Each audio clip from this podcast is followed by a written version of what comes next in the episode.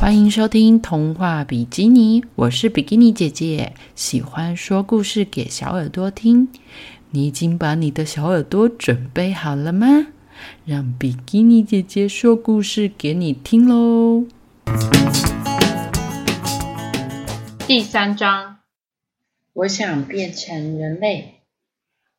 回家的路上，李莎安慰着哭肿眼睛、正在舔冰淇淋的中介。李莎说：“中介，有一种东西叫做命运，就算难过，也改变不了命运哦。我想，波妞生来就是注定要在大海里生活的，所以呢，她才会回到大海里去啊。打起精神来，今天更衣要回来哦。中介要是没精神的话，他会失望的。这时候应该是中介下课了吧，所以李莎妈妈就开着车载他回家，因为他心情很差，所以妈妈就买了一个冰淇淋给他。回到家之后，中介还是呆呆的望着大海，于是李莎便对他说：“中介，该进屋子里来喽。”中介问他妈妈：“如果……”如果我把水桶放在这里，婆妞来的时候就会知道这里是我们家吧？嗯，中介说的对，中介如果想放的话，那就放吧。妈妈很温柔哦，嗯，中介就点了点头说嗯，然后轻轻的把水桶挂在他们家前面的栅栏上面，远远就看得到这个绿色的水桶哦。今天的晚餐是更衣最喜欢吃的奶油炖菜。就在李莎用心准备晚餐的时候呢，电话铃铃铃铃的响了。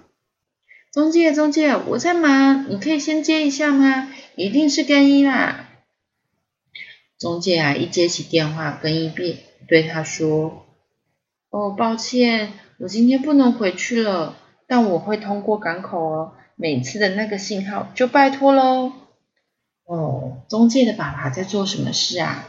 中介的爸爸是小金井丸号的船长哦。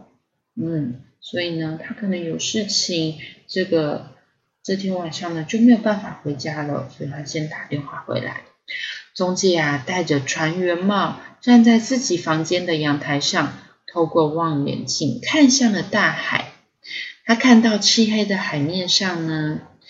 有一艘船正一闪一闪的打着信号，是更衣耶，李莎是更衣的船哦。可是这时候李莎在做什么？李莎躺在地板上，脚脚高高的翘在了床上，还有点生气哦。嗯，为什么？为什么妈妈会生气？因为啊，知道爸爸要回来，妈妈就特别煮了她最喜欢吃的奶油炖菜。可是呢，爸爸就突然说。抱歉，我不能回来了。嗯，所以呢，李差有点生气。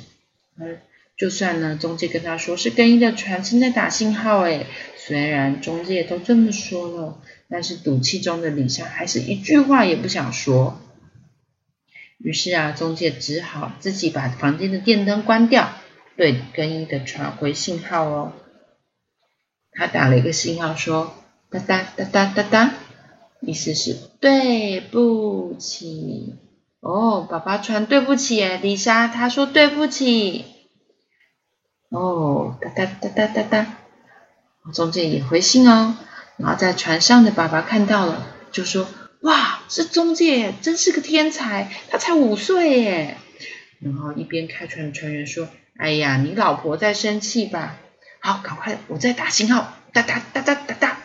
好，中介看到了。中介呢，就回头跟李莎说：“李莎，他说他爱你，爸爸爱你。”嗯，米莎哦生气了，就起来看看船，跟呀他将整艘船的照明都打亮了，作为不能回来的赔礼。一时间海面上就浮现出了五彩缤纷的灯光，很漂亮哦。中介又打了哒哒哒哒，打什么呢？一路顺风哦，爸爸也回啦，哒哒哒哒，阿里亚多，谢谢，哒哒哒哒，晚安，欧亚兹咪，好，他们就是用灯来做信号，因为离得实在是太远了。好，李莎趴在床上，中介就一边摸着她的头，一边的安慰妈妈说：“李莎，不要哭，我也不会哭的。我本来答应婆妞说要保护她的。嗯，婆妞她没有在哭吧？”不能遵守跟婆妞的约定，对于中介来说，比任何事还要令他难过。哎，李莎就抬头看看中介，然后紧紧的抱住中介，说：“好，我要打起精神来。”他一说完，便突然的从床上坐起来，说：“你也要打起精神哦，婆妞也会跟李莎一样没事的。”嗯，好，我知道了。嗯，这时候啊，在海里面。藤本在海中农场的珊瑚塔中，正打算要净化波妞，因为波妞是人鱼嘛，然后波妞就到了陆地上，然后藤本呢就觉得陆地实在是太脏啦，所以他就跟波妞说：“人类的水还有空气是多么的肮脏啊！我不是说过很多次吗？来，把这个吃掉。”但是波妞呢，却假装没有听到他的话。波妞跟他爸爸说。我要火腿啊！火火火腿！你从哪里知道那个可怕的东西呀？快说啊！布伦希尔蒂。波妞说：“我才不叫布伦希尔蒂呢，我叫波妞。波妞喜欢中介，波妞要变成人类。什么变成人类？那种愚蠢又讨厌的生物，到底哪里好了？”人类只会从海洋夺走生命而已。我啊，爸爸，我啊，以前也曾经是人类耶。为了脱离当人类，我不知付出了多少多少代价。但是波妞呢，完全没有在听他说话哦。波妞想要手，我想要有像中介一样的脚。波妞啊，一用力，两只脚就嘣嘣一声，长出了两只脚，接着又嘣嘣。两声，嗯，两只手也长出来了。哦，我长出手，长出脚了。哇！爸爸看到，简直快要抓狂了。嗯，你你你你难道舔了人类的血吗？哦，我要去找中介。不行不行，都是因为受到了污染，才会唤醒了你的劣等基因。嗯嗯。藤本用手用力的压着泼包着泼妞的那个水球啊，快变回去，快变回去！藤本慌慌张张的压住了关着泼妞的水球，变成半人鱼的泼妞，然后从水球里出来，他的全身正迅速的膨胀。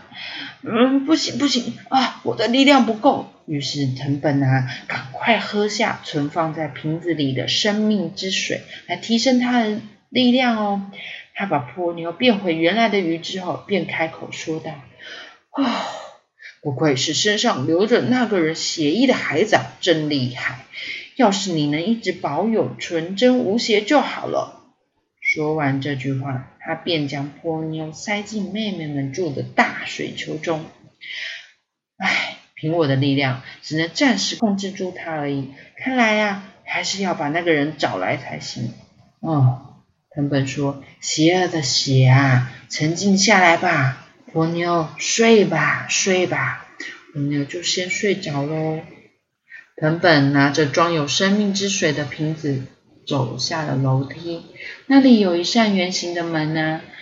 嗯，这个门好像开关不太好诶，等一下要修喽。如果连一只海蟑螂会跑进去的话，都是件大事呢。他一打开这个门呢，便从里面射出了一道光芒。光芒的来源是一口位于房间正中央的井。那口闪着绿色光芒的井里面呢，储存着生命之水哦。藤本将生命之水倒进了井里，再把剩下的水喝干净。接着他就自言自语啊：“唉，当这口井……”注满的时候，海洋的时代就会再度来临了。生命的爆发将可以匹敌寒武纪，可憎的人类时代要结束了。做的真是太好了，海洋能量正完全渗透到基因当中。嗯，这个是什么呢？藤本离开之后呢，波妞的妹妹们便聚集在波妞的周围，开始帮她摇起水球嘞。嘣，水球一破掉，波妞的身上便开始长出了手跟脚。啵啵啵啵，耶！我要变成半人鱼了。我要去找中介。波妞在大水球上开了一个洞，你就嘣的跳出来了。他的妹妹们也跟在他的后面呢。然后波妞还长出了牙齿哦，牙齿，牙齿。哇，波妞啊，好想要到外面去哦，所以他就在窗户上也开了一个洞。呜，他开洞之后啊，这个海水跟鱼群一下子就涌进了老沙号啊。没多久，四周便全都是水了，哗啦啦，哗啦啦。波妞跟鱼儿们一起被冲了出去了。波妞呢，被冲到那间有井的房间前面，她紧紧的抓住了门把，把门把门都给打开了。于是呢，海水就流进了井里面哦。突然间，从井里射出了一道光芒，一股金色浓稠的东西溢了出来。那是什么？从门里面溢出的光芒笼罩出了波妞，并把她吸进房间里面了。在金色的光芒当中，半人鱼的波妞渐渐的变成了人类耶！她的手脚完整的长出来了，她还有斗宅耶！你看，波妞说：“斗宅，我有斗宅，好可爱哟！”波妞呢，还被染。染成金色的鱼群们一起朝着海面上游了上去，哎，波妞这时候就是一个小女孩的样子哦。波妞的妹妹们都很高兴哦，她们一个一个都变身成水鱼，跟在了波妞后面，然后把波妞往上往上要送去哪里？送到了海面上。更衣的小金井丸号正在平静的海面上前进，哗啦哗啦。突然，水鱼群随着浪花跳了出来。哇，在大人眼里，水鱼就是什么？水鱼就是大大的海浪哦！龙卷风，龙卷风！船员们惊慌失措的大叫。小鱼鱼群，水水鱼群呢，就是像在捉弄小金井丸号一样，哎，在制造出大浪之后，便扬长而去了。观音简直不敢相信自己的眼睛，说。那是什么？哎，有一个人正在海浪上奔跑，哎，哎，那个女孩长得跟中介差不多，哎。其他船员就说：“啊，你在说什么？”他说：“真的啊，那个女生在海浪上奔跑，哎。”等到这个水鱼群一离开啊，天空便下起了倾盆大雨，一下一时间海面上风雨交加的，哇，好精彩哦！波妞要去找中介了，是吗？波妞从鱼变成了人类，中介会认得出他来吗？嗯，知道诶，你觉得呢？那么我们第四章见喽，小耳朵，拜拜。